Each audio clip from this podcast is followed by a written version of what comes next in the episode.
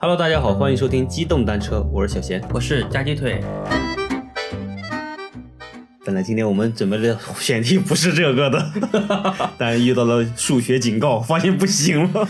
呃数学不好，所以我们决定的，我们再学习一周，然后下周再讲， 我感觉这个东西也不用再讲了，要不直接跳过哈直，接跳过那把个，数学部分直接跳过。嗯，就可以直接讲点类似于那种故事性的东西就行。行不要讲这些就是计算方式。啊行，等我们下个节目出来，大家就知道是什么了。嗯，好的，好的。行，那我们这一期就聊一个比较轻松快活的话题啊。嗯，首先你平时喜欢玩吗？玩啊，怎么会不玩？平时都玩什么？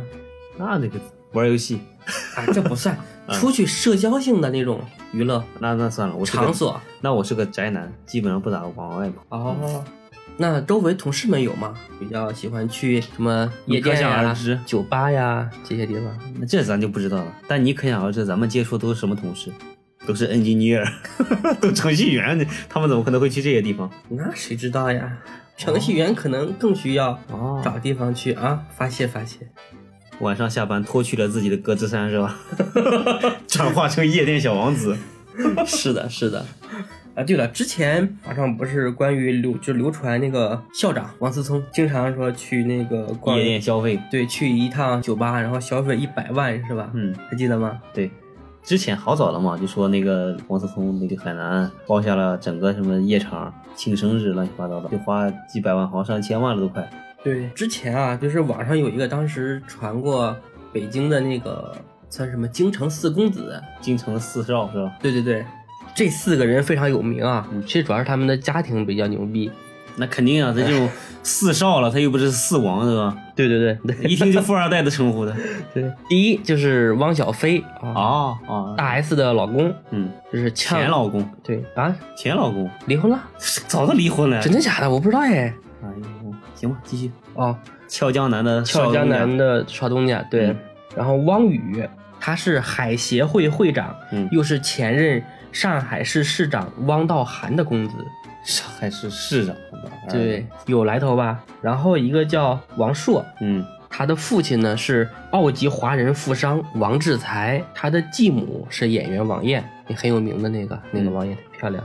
然后第四个就是王珂，嗯，是一个山东 大汉，还不大，还都小， 起码人个头啊，他可能大家不太了解，但他老婆很有名，嗯，就刘涛，对，嗯，演员刘涛，嗯，被贾跃亭贾老板割了五千万的那 个这个演员，我现在想想五千万对他们来说可能也就是半部戏，嗯九牛一毛，对，半部戏的价钱，对，还是挺厉害的。这是现在京城四公子，以前了吧，现在肯定也不是这四个人了嘛。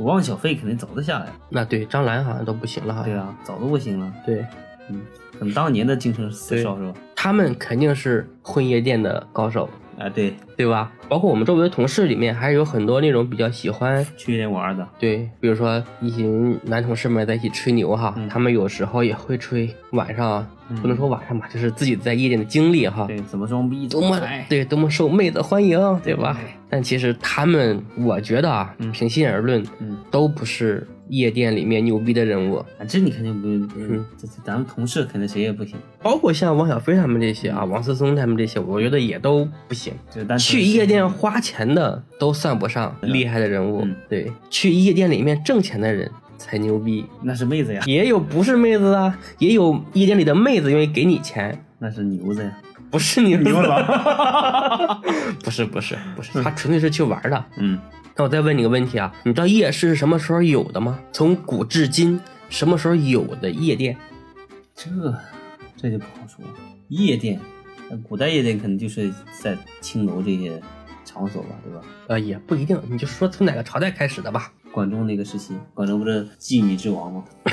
不是不是妓女，人家是是，这个行当的开拓者，对，是妓院这个行业的祖师爷哦，啊、呃但他并不是管夜店的，嗯，劳保的祖师爷，算是吧，反正老鸨子肯定得拜他。那你猜一下是在哪个朝代呀？能猜到吗？你这么说了我就猜不到了，我们中国古代的历史上一直是实行宵禁的，嗯，对，到晚上呢就不许出门儿，嗯，出门就把你砍死。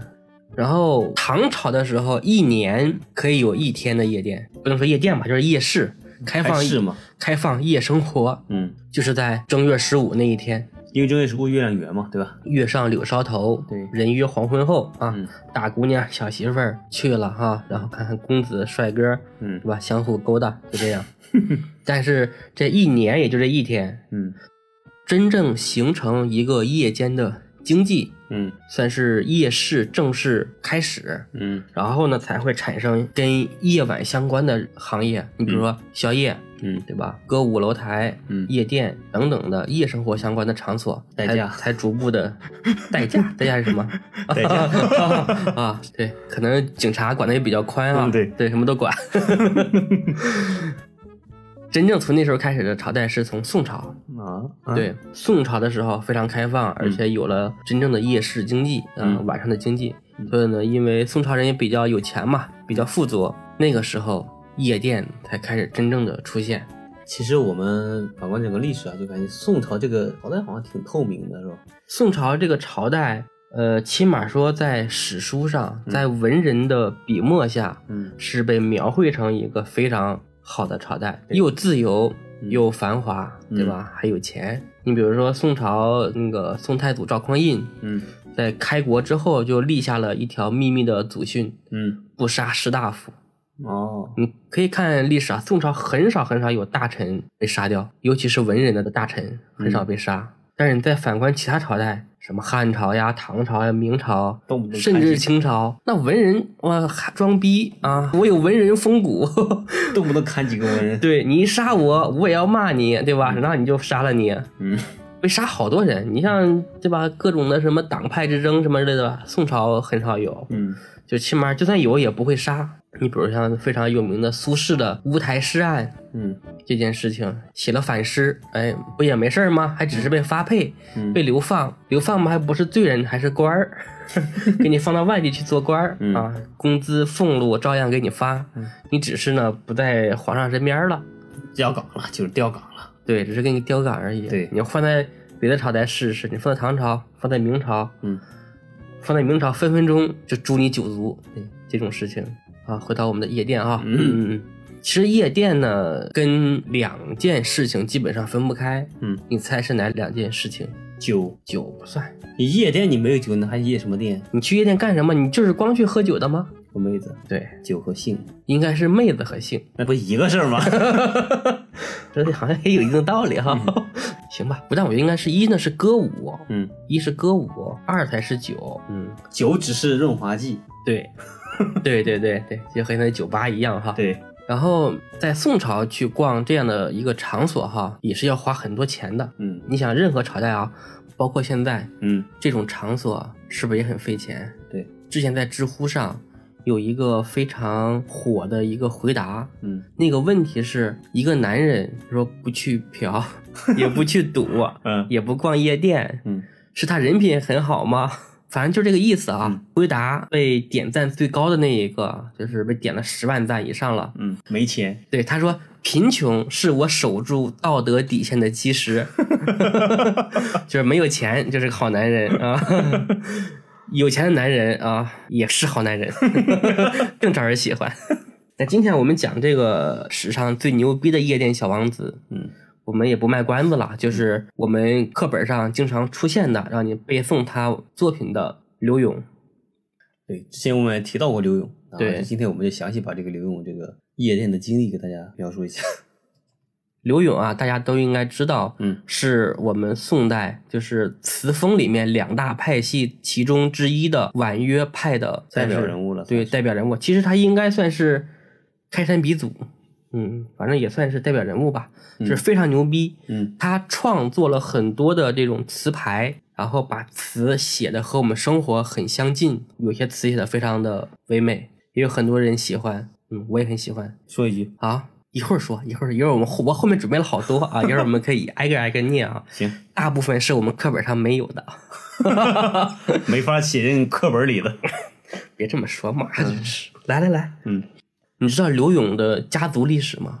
你讲吧，你讲吧，行行行行，刘勇呢，他的家族是非常牛逼的河东柳氏。嗯嗯，河东地区有一个柳氏家族很厉害啊，就出了很多历史名人，咱们也不详细介绍，就讲两个人，一个是柳宗元啊啊，柳宗元和刘勇啊，他们是一个家族的。柳宗元在唐朝，嗯刘永在宋朝，嗯刘永他爹叫柳仪，曾经是南唐的官儿，在李煜的下面手下当官儿。但是后来宋朝把那个李煜给灭了，他们就一起归到了大宋朝，然后就把他派到了山西的樊城那儿去当一个小小的县令。在这个时候，刘永就出生了。刘永出生了之后呢，因为家族历史上也是一直做官儿嘛，还有钱，又是名门望族，等于那种也是读了很多书啊，从小就表现出来了非常厉害的文采。嗯然后呢，就后来有一次啊，刘永随他的叔叔回到了福建的老家，他们以前可能在福建那边，回到了福建的老家，祖籍福建应该算是是吧？不是，他们祖籍是河东柳氏，但是因为经过几次中原的动乱，不是有几次衣冠南渡嘛，他们可能就随南就是南迁，南迁一直迁到了南方，就是有亲戚迁到南方了。他们就是本身就迁到南方了，哦，要不然他怎么后面去在南唐做官呢？他爸，哦对吧？然后后来他到了十八九岁吧，二十来岁的时候，觉得自己啊学有所成，嗯，开始干了古代所有文人都避不开的事情， 科举吧。对，要进京赶考。嗯他呢就一路从福建那边开始往当时的北宋都城叫汴梁，也叫汴京，然后呢就现在的开封。他一路呢要经过杭州，反正就一路过嘛，很多大城市。他毕竟从福建过来。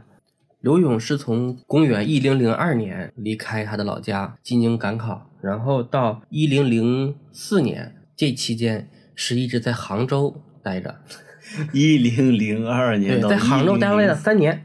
嗯，待了三年，他特别迷恋杭州的，杭州美景盖世无双。嗯，杭州的妹子也很好，嗯对，他就一直在杭州的这个温柔乡里面沉醉于啊听歌买笑的浪漫生活之中，嗯，待了三年，你想多有钱，挥霍了三年的日子，那还是还是家里有钱。每天流连于这样的场所，对，还是家里有钱，没钱的话，那怎么可能在这儿待个两三年？还有钱花，沉迷于秦楼楚馆。嗯我后来我不懂秦楼楚馆是啥意思，嗯然后呢，我去查了一下，嗯，秦楼啊，就是指的是秦朝的楼。秦朝的楼，对，它其实这样啊，是我特意做了个笔记啊。他写的是什么？泛指歌舞场所啊，多指妓院。嗯对，然后秦楼的这个典故是怎么来的呢？是秦朝一个非常有名的君王叫秦穆公，嗯他的女儿叫弄玉啊，叫弄玉，非常喜欢什么呢？吹箫。嗯然后秦穆公就特地给他修建了一座楼，叫凤楼。嗯然后呢，也被称为秦楼啊。嗯弄玉就在这个楼上每天吹箫。嗯然后楚管呢，就是说这个楚国有一个楚灵王，嗯特别好色，啊修建了一个宫殿叫章华宫，嗯挑选全国最漂亮的女子嗯住在那里，嗯供她玩乐。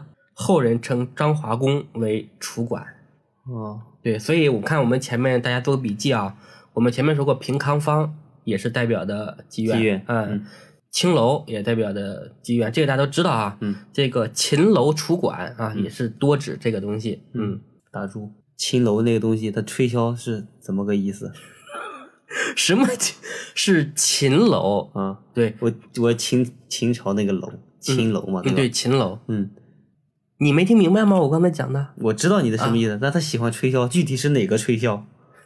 就是有有音乐出来的那一个，对啊，那为什么要秦楼就要成为妓院呢？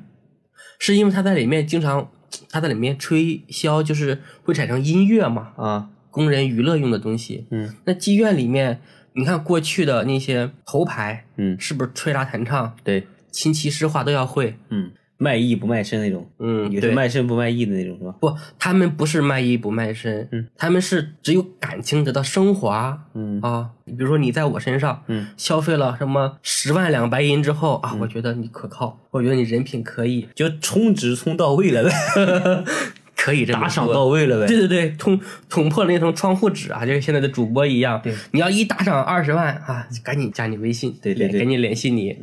什么刷跑车加微信，是这个意思吗？你是个啊老手，嗯嗯嗯，你的钱是不是花到这上面了？嗯，怪不得这么穷，以后还是远离虚拟世界。 行，这个给大家做了一个，简单的科普，对大家要记笔记啊，将来讲出去显示你有文化。 为啥你的文化只研究这些东西？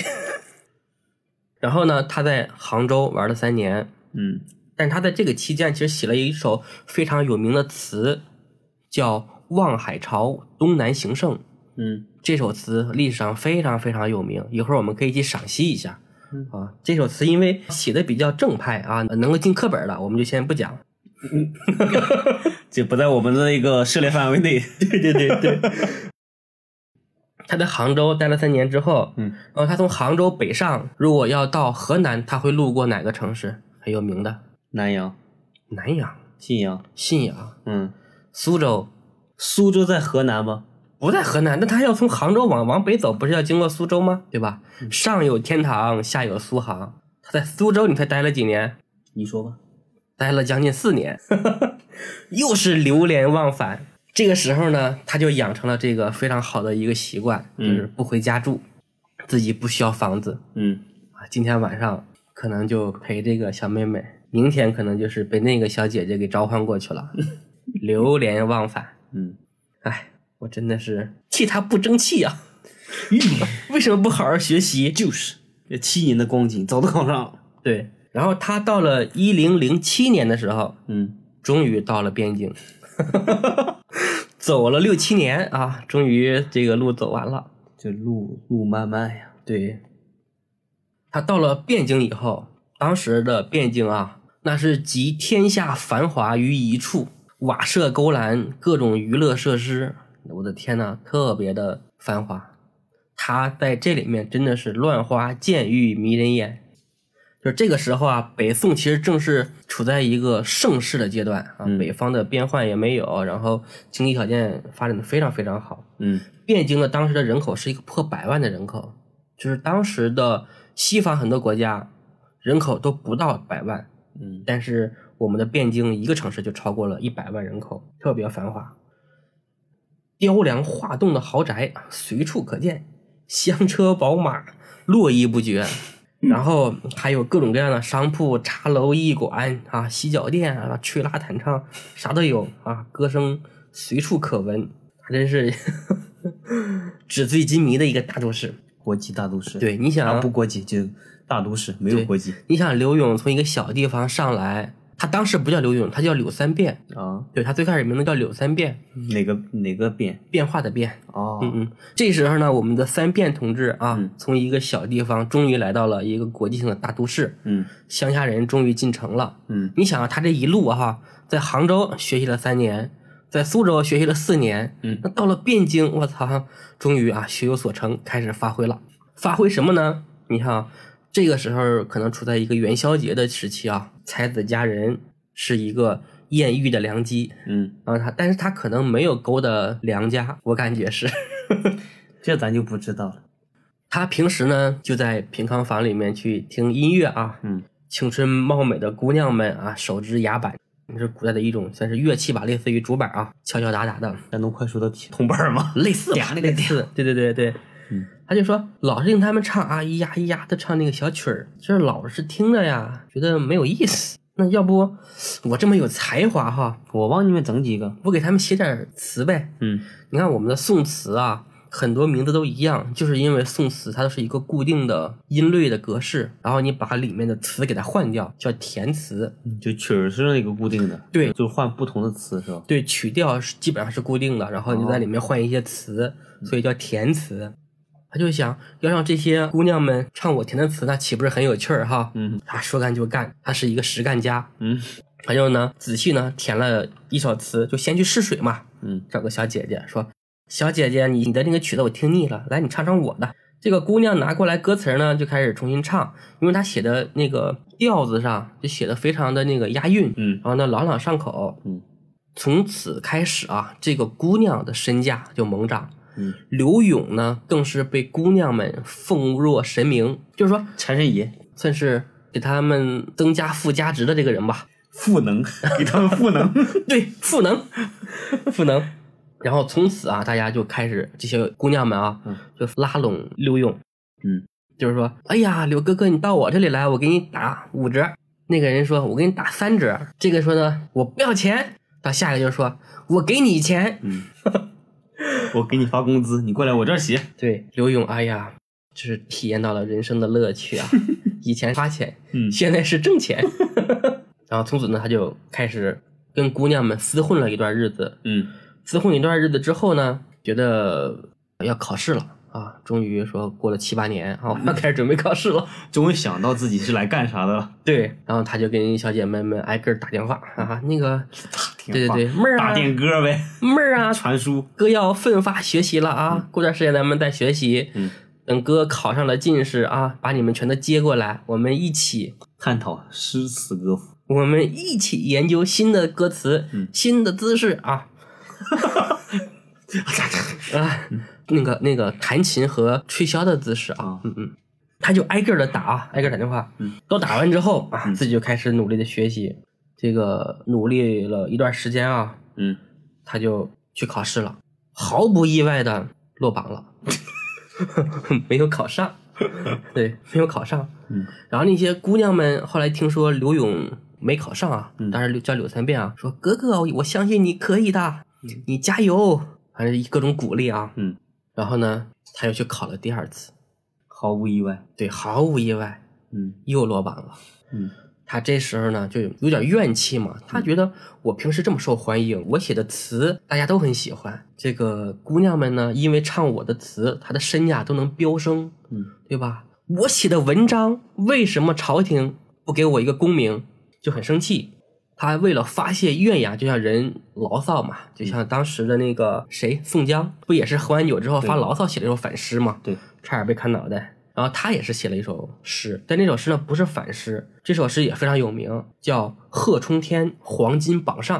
开头就是“黄金榜上偶失龙头望”，就是说发榜的这个榜啊叫黄金榜，我没在上面，我让皇上给失望了，就是皇帝啊没有选我，嗯，哎，我好苦闷。痛失英才。，对，然后明代赞遗贤，就是这么盛名的时代啊，我这样的一个贤人竟然没有被发现。太闲了。对，我的未来在哪里？ 嗯，后来他写了一个非常狂的话啊，就是前面我我就不仔细读了，这首诗也很有名，大家可以去查啊。嗯他后面写个非常有名的写的一句是“才子词人自是白衣卿相”，嗯，烟花巷陌依约丹青屏障，幸有意中人看寻访。在这些烟花柳巷里面，有我喜欢的妹子啊，还好有你们嗯能陪我度借过借人生酒的低谷对借酒消愁啊。在后面啊，写的是“且嫩委红翠，风流事平生唱”。一生最爽的事情是什么呢？就是围在家人的怀里面，成就风流的事情。 说青春都一晌，人把浮名换了浅斟低唱。就是说，青春就这么一点时间，对吧？我为什么为了浮名，把时间都隐去我的快乐而去学习？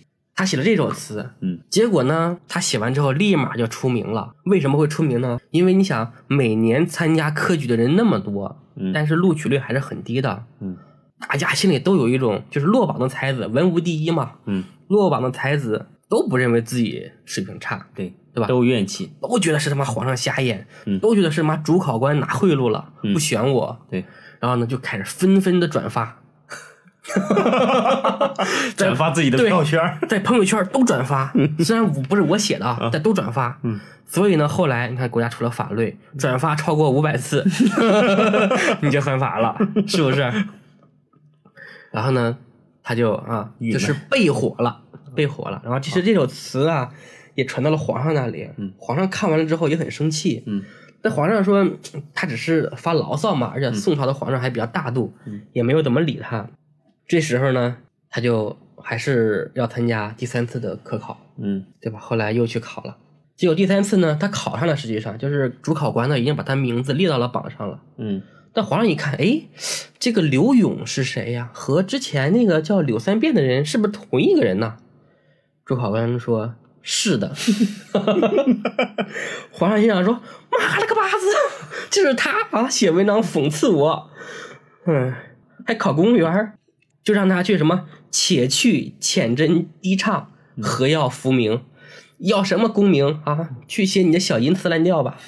就直接给划掉了。哦，你想，人看来还是要管住嘴巴哈。对对对，哎，键盘侠小心一点。对，结果他就因为自己的这个品质的道德的名声啊，把这个功名给丢掉了，嗯，挺可惜。没过正审，对，然后刘勇从此啊，就真的是失望了，嗯，心灰意冷，从此走上了地下社会，也不能说第，开始走上了另外一条成名之路。 嗯，他从此以后啊，就自称自己是奉旨填词，啊因为是皇上说的，说你写你的淫词滥调去吧。啊， 奉旨填词柳三变，从此就非常出名了。嗯，然后他写过的那些作品啊，就是给很多的姑娘们写啊，我咱们念几句啊，这些课本上没有，大家注意听，想做笔记也可以啊。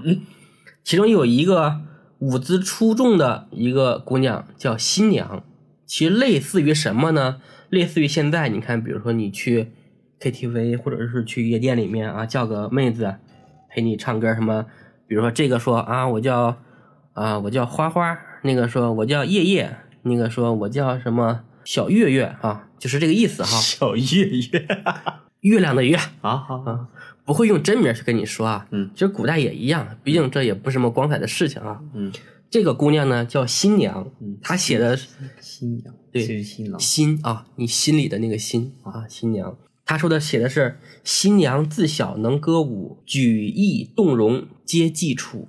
谢教天上念奴羞，不怕掌中飞燕妒。这里面的念奴跟飞燕是历史上非常有名的两个人，你知道吗？念奴，对，有一首词牌名叫《念奴娇》，知知道吗？对吧？知道，念奴娇，苏轼的啊，赤壁怀古写的多么的慷慨激昂。但念奴实际上是一个人养的一个算是歌女吧，小名就叫念奴。然后飞燕就是赵飞燕啊，可以在盘子上跳舞的，哦，腰非常细的那个。嗯，然后呢，有一个非常美丽多情的姑娘叫虫娘，虫子的虫啊，小名叫虫虫。她写的是“虫娘举侧皆温润，美到婆娑偏世俊。湘潭敲碗欲千池，画骨生摧莲不紧。”嗯，这时候她的舞姿啊也非常的优美，而且刘永和这个虫虫之间啊是有一个非常深厚的感情的。嗯，呃，雨霖铃，寒蝉凄切，还会背吗？都忘，寒蝉凄切，对长亭晚，骤雨初歇。这首词嗯就是他给虫虫写的，就是说啊，我又要去考试了，虫虫啊，我要短时间的跟你分别啊，我很舍想你我舍不得你呀、对吧？我很执想手相看泪眼，嗯竟无语凝噎。我想带着你啊，但又不行，我他妈是去考试， 啊，非常的苦逼。还有一个姑娘叫佳娘，佳是那个佳人的佳，上好佳的佳，单人旁两个土，对，两个土那个，她写的是佳娘蓬板花钿簇，唱出新声群雁服。金娥善眼调累累，文性良高陈素素。比喻陈素素，就说明他弹的这个琴非常好，音乐玩的非常溜。嗯看这姑娘都是多才多艺的。下面还有一个，就是这个姑娘呢比较美丽动人，腰肢纤细，嗯，小名呢叫苏娘，一叫你声音，你骨头都酥了。写的是桃酥的那个酥呗是吧？对，啊，写的是苏娘一若腰之鸟，回雪迎尘皆进庙。几多侠客看无厌，一被舞红攻不到。念的好不顺呐、不够押韵，其实很多字也不是不押韵，是因为很多字在古代的发音和现在发音是不一样的。因为古代的发音可能更像于粤语，对吧？古代呃，的也也不是不是，我查过一些古代的音啊，就是就是周朝的音嗯和汉朝的音，再到唐朝的音、明朝的音都不一样。我们现在的话放在古代，别人可能听不懂；古代的话拿过来，你可能也听不懂。对对，如果大家想感兴趣，可以搜一搜用上古发音的那个《封神榜》的配音，你们可以去听一下，基本听不懂， 基本听不懂。有这个配音啊，有有有，网上有。其实我很纳闷的，就就是我们现在的人是怎么能能知道一啊？对，些是怎么知道上古的那个发音？而且之前是什么？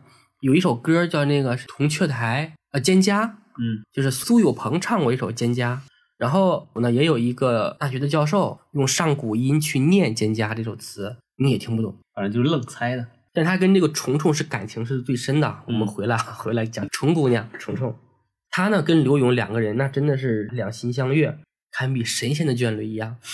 对他下面给虫虫写了好多啊，我们是念整首的还是念几句呀？你觉得？念几句念几句是吧？出名儿的，都不出名儿，因为这些词，嗯，有点少儿不宜风。那就念几个最不宜的 吧。行，呃，这首词里面啊，就是咱们就挑几句话啊：几回饮饭良宵咏，冤情暖，凤枕香浓。算得人间天上，唯有两心同。每天在床上那些事情，就是让我感觉人生最美的事情，美吧？我觉得比现在啊，就会啪啪啪啪啪啪好多了。现在的人的为什么形容词这么少？现在两个人，你看，不管是那些电视上演的，嗯，还是说我们自己平时看书上看的，嗯发现在这方面的形容词啊，都非常非常的匮乏。少之又少。对，现在人太没文化了，就是。然后他不是一直也没有考中嘛，嗯然后虫虫姑娘呢，就一直很温柔的陪伴他，嗯开导他，让刘勇呢其实是无限的感激。嗯这刘勇也给他写了好多词啊。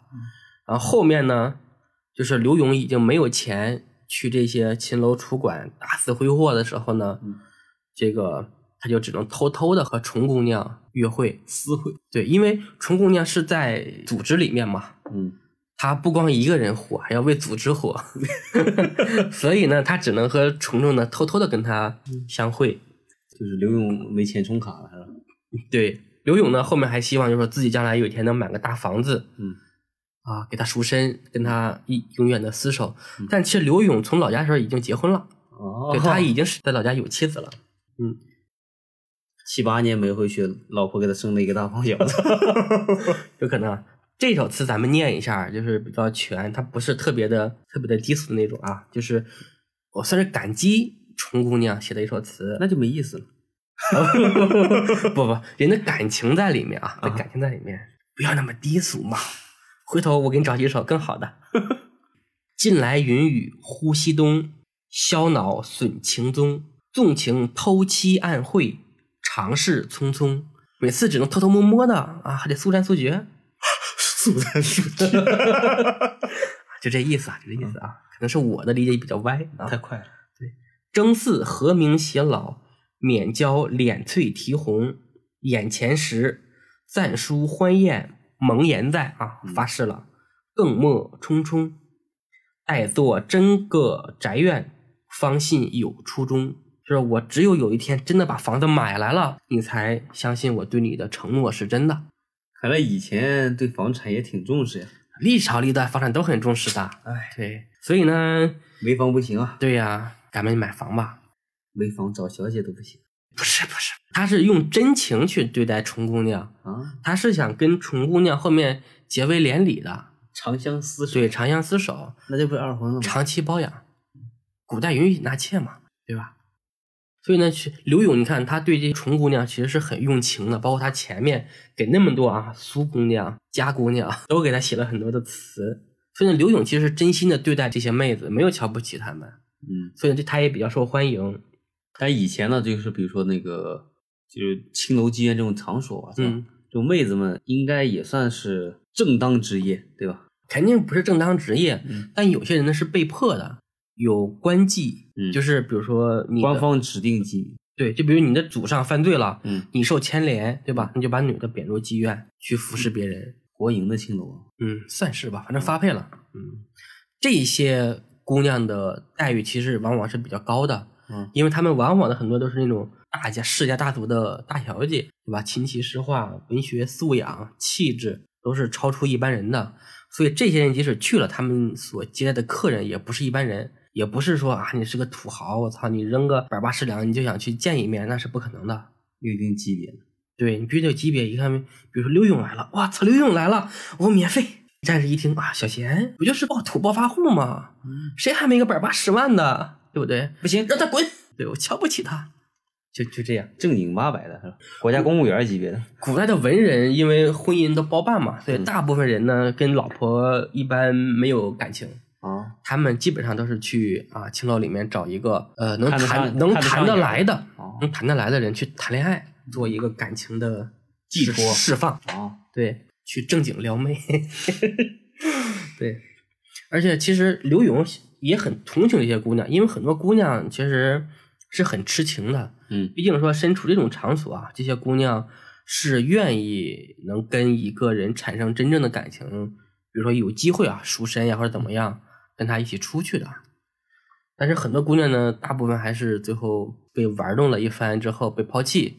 所以呢，刘勇呢也是很同情他们，他写了一首词啊，就算是给他们鸣不平吧。嗯这首词是这样写的啊：少年游，一生赢得凄凉，追前世暗心伤。好天良夜，身平相背，争忍便相忘。一眨眼之间啊，就被忘了。王孙洞室经年去，贪迷恋有何长？万种千般把衣情分，颠倒尽猜量。其实想想，无非是王孙公子们的玩物而已，所以呢，还是挺同情他们。嗯这样呢，其实刘勇对他们来说，算是能有一个真正的感情交流。虽然刘勇是个穷逼，不是说穷逼，是钱都挥霍完了。他被家里面给断了，因为家里人知道啊，其实知道了刘勇是因为什么原因没有考上之后，那古人你考很多次是吧？你都考不上，那可能真的是因为你的才学问题，或者是说你的主脑子真不行。呃不是脑子不行，是可能你的主审官可能真的看不上。嗯啊，然后呢，你还后面可能还有机会嗯。但刘勇，我操，是因为写淫词滥调被皇上一口给免了， 我操！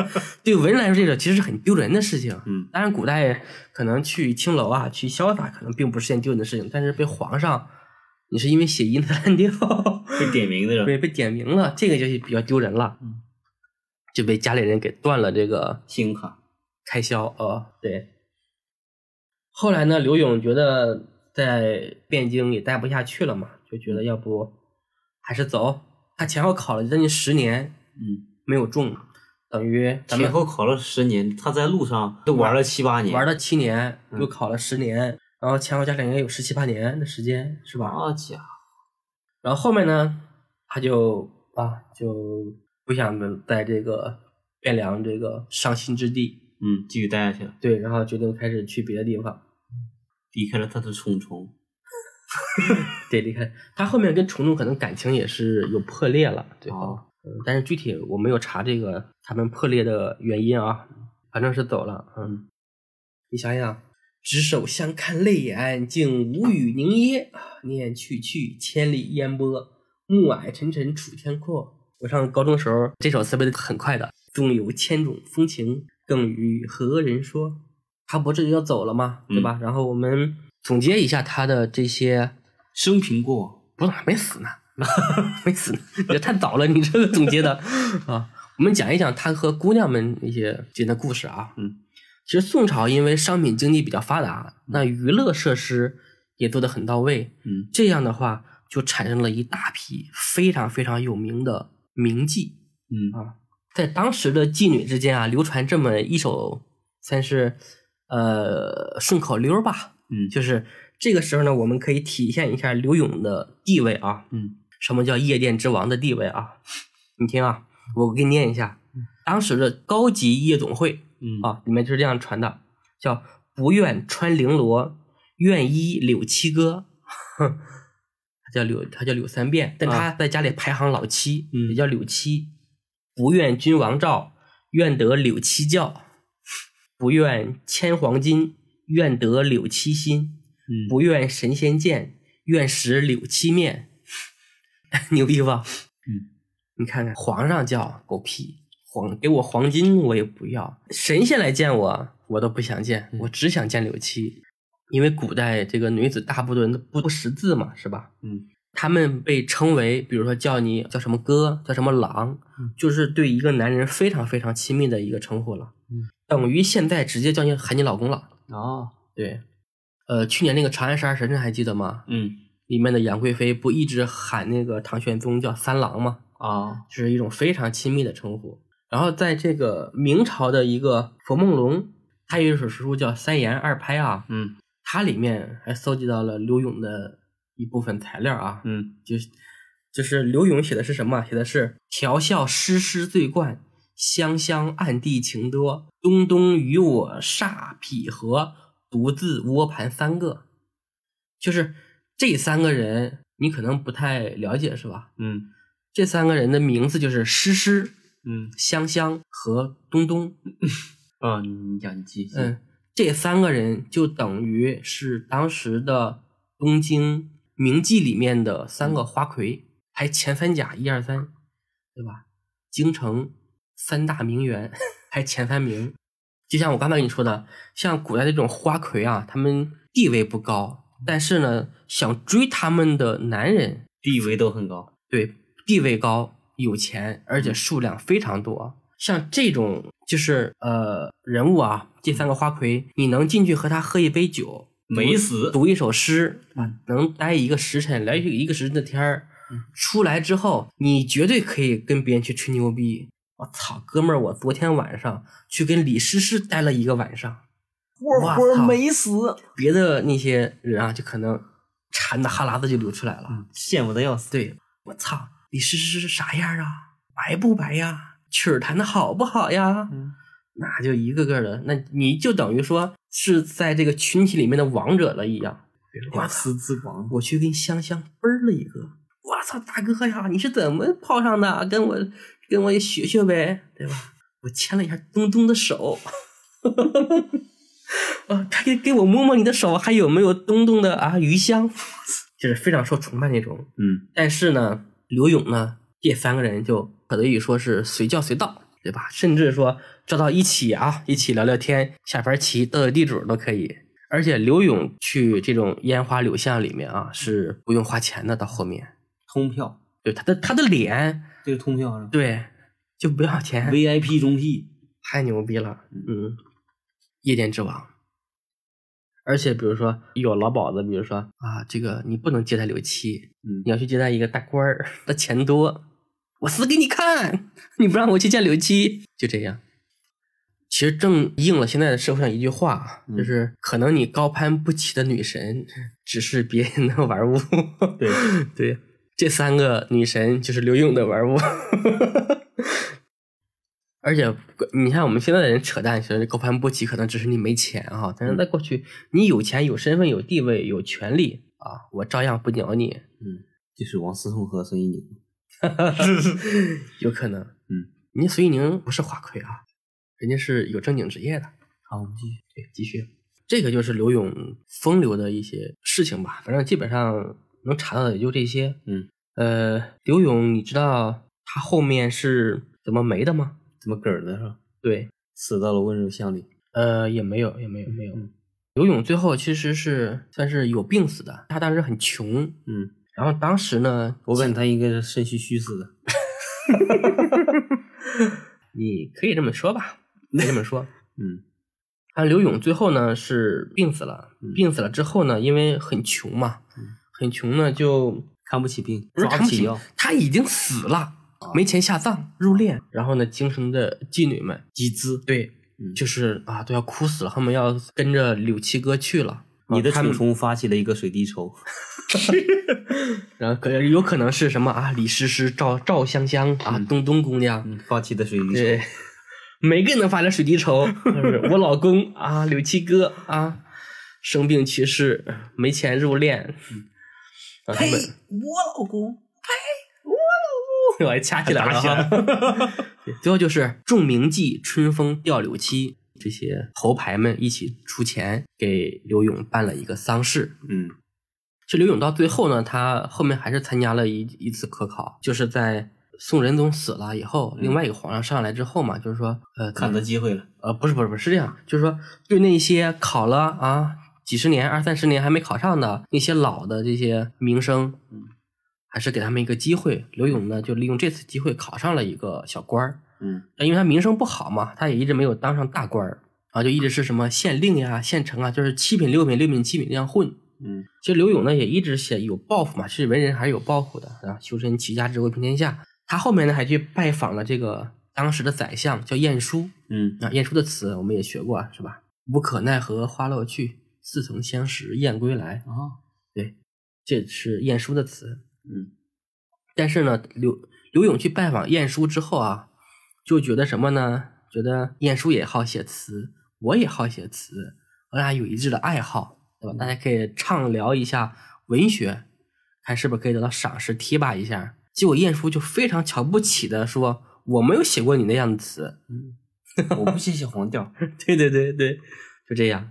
其实刘勇跟其实跟李白一样啊，就是在这个仕途上非常的不顺，嗯也不爽，所以呢，他最后也没当什么大官儿。然后我们就算收尾吧，基本上他的这个夜生平嗯过往夜店的夜经间历，经历对，基本上也给大家算是讲了差不多。嗯然后后面我们把他的那个非常有名的那个《望海潮东南行胜》，我还是想读一下，嗯，好不好？不好，那我也要读。望海潮，东南行胜，三吴都会，钱塘自古繁华，烟柳画桥，风帘翠幕，参差十万人家。云树绕低沙，怒涛卷霜雪，天堑无涯。市猎珠玑，户盈罗绮，竞豪奢。重湖叠燕清嘉，有三秋桂子，十里荷花。羌管弄晴，菱歌泛夜，嬉嬉钓叟莲娃。千骑拥高崖，乘醉听箫鼓，吟赏烟霞。翌日图江好景，归去凤池夸。这首词我觉得写的非常的大气，把杭州的这个景象也写的非常的完美。其实这首词呢，就是他当时给杭州的守卫写的一个自荐信，相当于。